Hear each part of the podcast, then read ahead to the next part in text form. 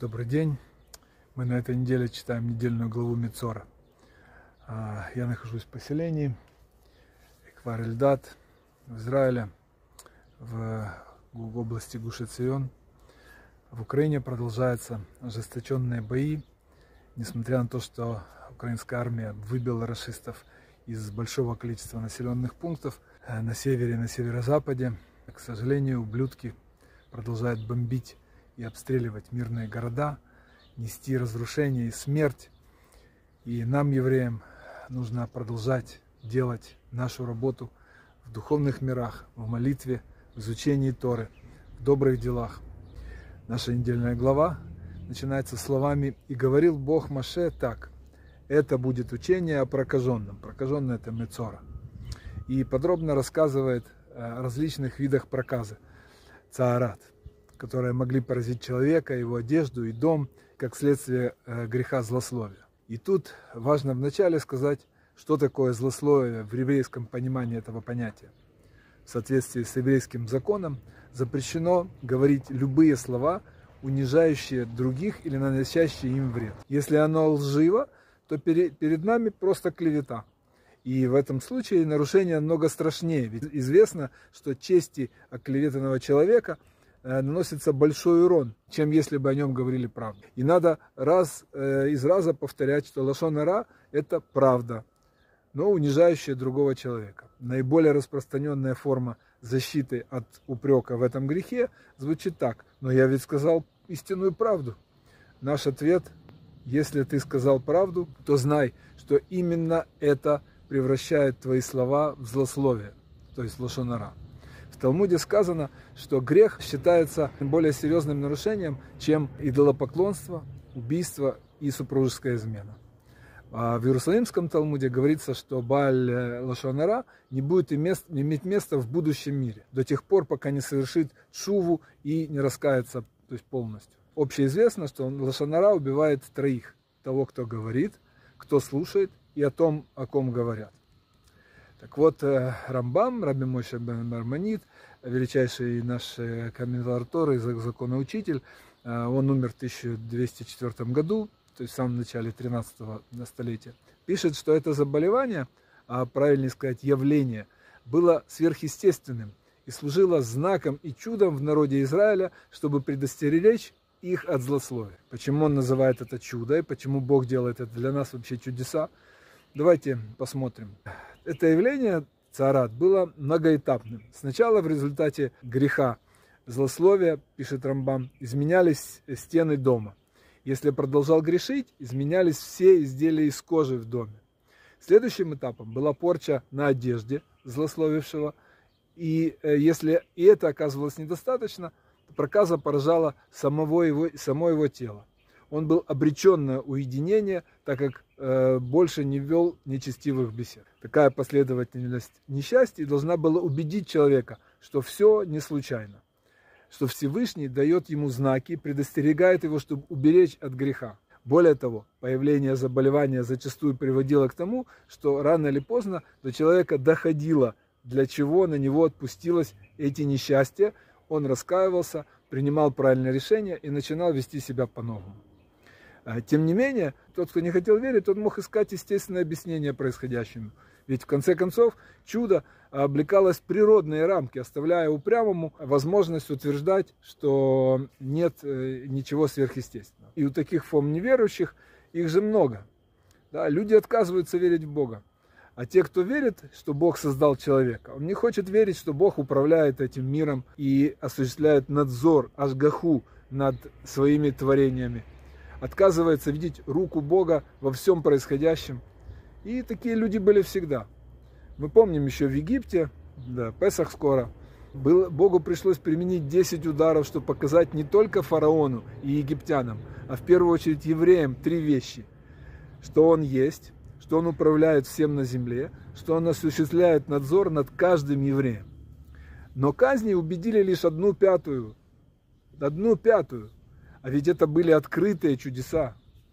Так вот, если э, человек опять придумывал себе оправдание, типа того, что море расступилось, потому что это было какое-то природное явление, и не видел руку Бога в тех напастях, которые постигали его дом, одежду его самого, то тогда несчастья, естественно, усиливались, и а, впоследствии продолжающихся неправильных поступков человека за царат на него не сходили и другие несчастья и неприятности.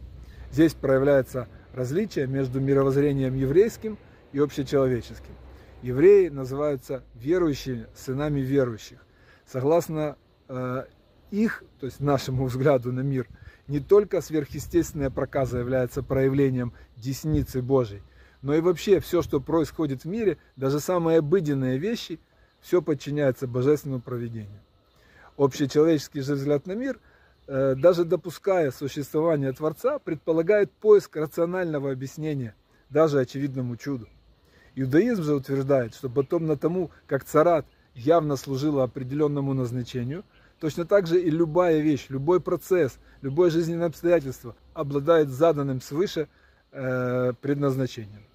Царат выступала на добе, на одежде, на коже, и тогда у человека была проблема э, с лошонара, он это понимал. Как говорит Рамбам, э, это служило знаком и чудом для предостеречь от злословия. И так и любое явление в нашей жизни или процесс, любое жизненное обстоятельство, в которое мы попадаем, оно происходит почему-то и для чего-то. И если в случае с царат все было легко, есть царат, значит есть грех злословия, да, то со всеми разными жизненными обстоятельствами сложнее. Как понять, почему и для чего? Есть три базовых правила, которые помогут. Я хочу с вами поделиться. Когда наступает какая-то ситуация, если в принятии решения, в результате которого она наступила, вашего решения, не было задействована свобода выбора, то есть не было выбора между выполнить волю Бога или не выполнить, то есть не было галахического выбора, значит тут не нужно искать почему, по какой причине, не нужно искать своей вины. Вина, то есть ответственность, она есть, когда есть свобода выбора.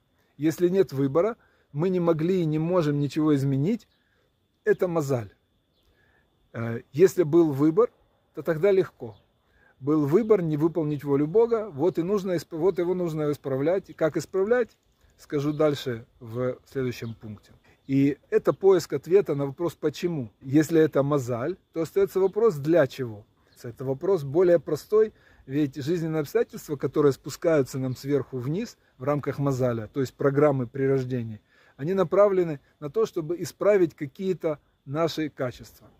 Э, так и нужно смотреть на свои качества, и будет понятно, на что направлено то или иное событие в нашей жизни. Кстати, когда речь идет о, о плохом, и, и также, как когда речь идет о хорошем, когда приходит хорошее событие, их также нужно анализировать, и также нужно понимать, почему они пришли, для чего они пришли. И пункт второй.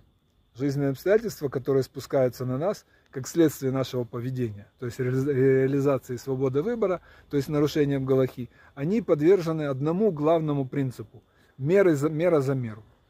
А, и в соответствии с этим принципом можно понять, почему оно пришло. Значит, исправление этого греха, то есть полное шувое раскание, это и есть то, для чего Всевышний нам его послал, эту жизненную ситуацию. И что он от нас ждет? Как, а как это мера за меру?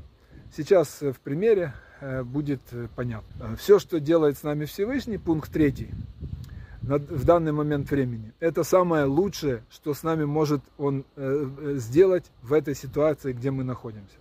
Это базируется на том, что Всевышний не просто добро, а абсолютное добро.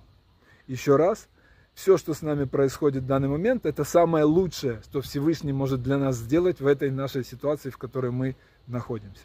Соответственно, если нам кажется, что это зло, то мы должны помнить, что от Творца не может исходить ничего плохого, а значит в неприятности также заложено добро. И поиск этого добра, то есть позитивного аспекта происходящего, это важный, важный этап анализа происходящего. Найти в своей беде, в несчастье, в проблеме, которая свалилась, позитив. Тот позитив, к которому ситуация сегодня может привести завтра. И найти изменения в себе, которые нужно произвести, чтобы такой позитивный итог получился. О примере, мой любимый пример с молочником. А, нам станет понятно все три составляющие анализа тяжелой ситуации, которая случилась.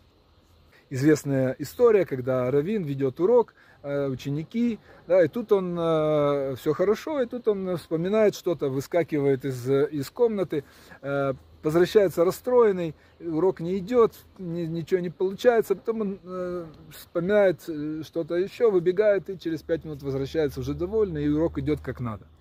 Ученики, естественно, в конце спрашивают его, Рэбе, расскажите, что произошло. Он говорит, смотрите, я вдруг вспомнил, что я поставил молоко и не снял его с плиты. Прибегаю, молоко, естественно, убежало, я возвращаюсь и начинаю думать, не могу вести урок. Я думаю, почему Всевышний, э, по, э, почему у меня убежало молоко, почему Всевышний так сделал, что у меня убежало молоко. И я вспоминаю, что на неделе меня молочник э, просил одолжить ему денег на шаббат.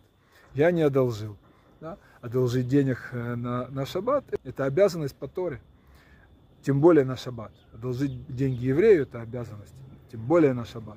То есть он не, не выполнил Галаху, да, оттуда, значит, приходит какое-то наказание. И теперь э, то, что ему позволило понять, э, это мера за меру, молочник, молоко. Добро и позитив – Какое? Молочник получил деньги на шаббат, раз стер проступок, а значит уничтожил корень этого негативного влияния на свою жизнь, сохранил отношения с молочником. Вот, то есть от, от убежавшего молока можно то есть, увидеть э, позитив. Вот и царат была болезнью, то есть негативным явлением, но понимание того, что это чудесный знак, посланный Всевышним, хоть и вызывал на какое-то время страдания, тем не менее приводил к тому, что человек раскаялся, его жизнь в результате менялась к лучшему. Сегодня видеть чудеса нужно учиться. Они случаются с нами каждый день, нужно только их видеть и анализировать каждая, каждая жизненная ситуацию. И это, это тоже нужно учиться. Ведь с помощью жизненных обстоятельств, которые приходят к нам свыше, Бог разговаривает с нами. А наша реакция на них, наше действие в них – это наш ответ Богу. Так и происходит диалог. И нужно учиться в каждой жизненной ситуации делать анализ и принимать правильное решение – и начинать уже нужно сегодня. Ведь это и есть выход на свободу, о котором мы будем говорить за пасхальным столом в Лайла Седер, ночь порядка, в следующую пятницу уже вечером. Я слышу возмущение от знающих в кавычках евреев, мои высказывания о войне и тех, кто ее ведет. Их аргумент – войны, войны же это от Всевышнего. Значит, эта война нужна Всевышнему. Все правильно у Всевышнего есть причины для этой войны. Но мы вспомним, так же, как были причины, почему мы, евреи, попали в Египет. Там, там правда, шла речь о Египте, о, пораб... о, о евреях, о порабощении, а их, о евреев выводе на свободу. Поэтому немного параллелей тут можно провести. Но одну можно провести точно. У египтян и фараона была свобода выбора, пока она была, пока ее не забрал Бог. Проявлять жестокость и издеваться над евреями или нет и они были отданы на смерть именно за издевательство, за жестокость. Подобная участь ждет и всех руководителей, участников и поддерживающих издевательства войны в Украине. Несмотря на то, что без всякого сомнения у Всевышнего есть свои ожидания от этой войны. Но этот разговор не очень уместный во время того, как гибнут мирные люди. И расистские ублюдки издеваются над людьми, разрушают жилые дома и мирную инфраструктуру. Сейчас нужно остановить это. И я хочу нам всем пожелать, кому-то на фронте физически, кому-то кому на фронте духовном, э, сил всем выносливости, каждому на его фронте, брахава от слаха. Остаемся и дальше в поисках смысла.